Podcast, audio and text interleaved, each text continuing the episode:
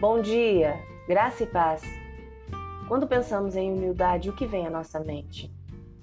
Humildade muitas vezes é vista como um conceito autodegradante que revela nossas inseguranças e nos impede de nos tornarmos o melhor de nós mesmos.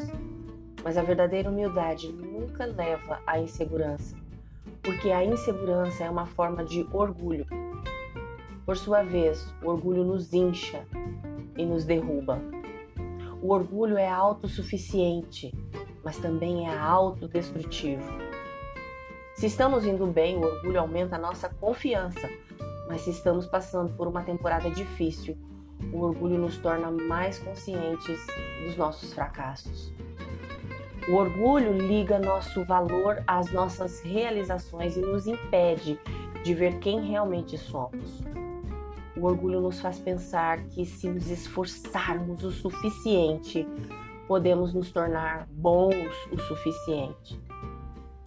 Em contrapartida, a humildade nos ajuda a perceber que não, não somos suficientes, mas Deus é suficiente para nós.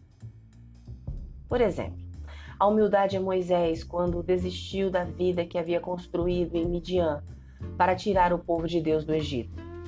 Humildade é Davi dançando diante de Deus quando a arca da aliança foi trazida para Jerusalém.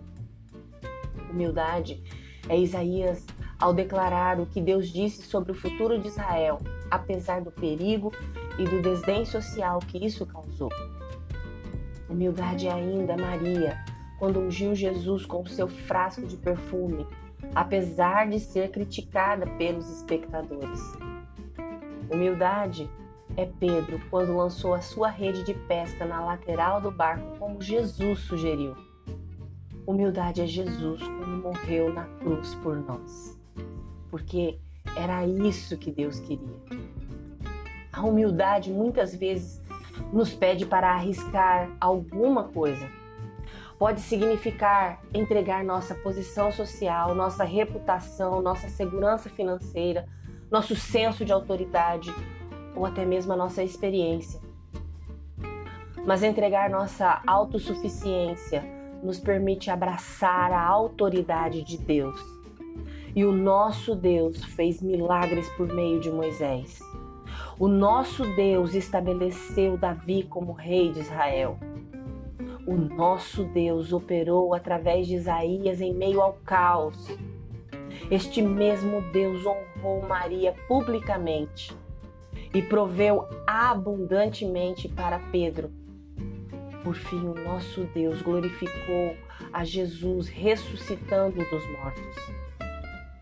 A Bíblia diz em 1 Pedro capítulo 5, versículos 5 e 6 o seguinte: "E todos vocês vistam-se de humildade no relacionamento uns com os outros, pois Deus se opõe aos orgulhosos, mas concede graça aos humildes. Portanto, humilhem-se sobre o grande poder de Deus e no tempo certo ele os exaltará. Quando nos entregamos a Deus, permitimos que ele seja glorificado através de nós. A humildade pode nos custar algo, mas leva a uma vida abundante. Se você crê e deseja, ore comigo agora. Senhor Jesus, outro dia está iniciando de mais uma semana que está terminando. E lhe sou grata por permanecer firme na tua presença. Peço a ti que me ensine o caminho da humildade todos os dias. Faça-me enxergar o que é necessário para que eu esteja constantemente no centro da tua vontade. Amém. Deus te abençoe com um fim de semana maravilhoso. Graça e paz Bom dia!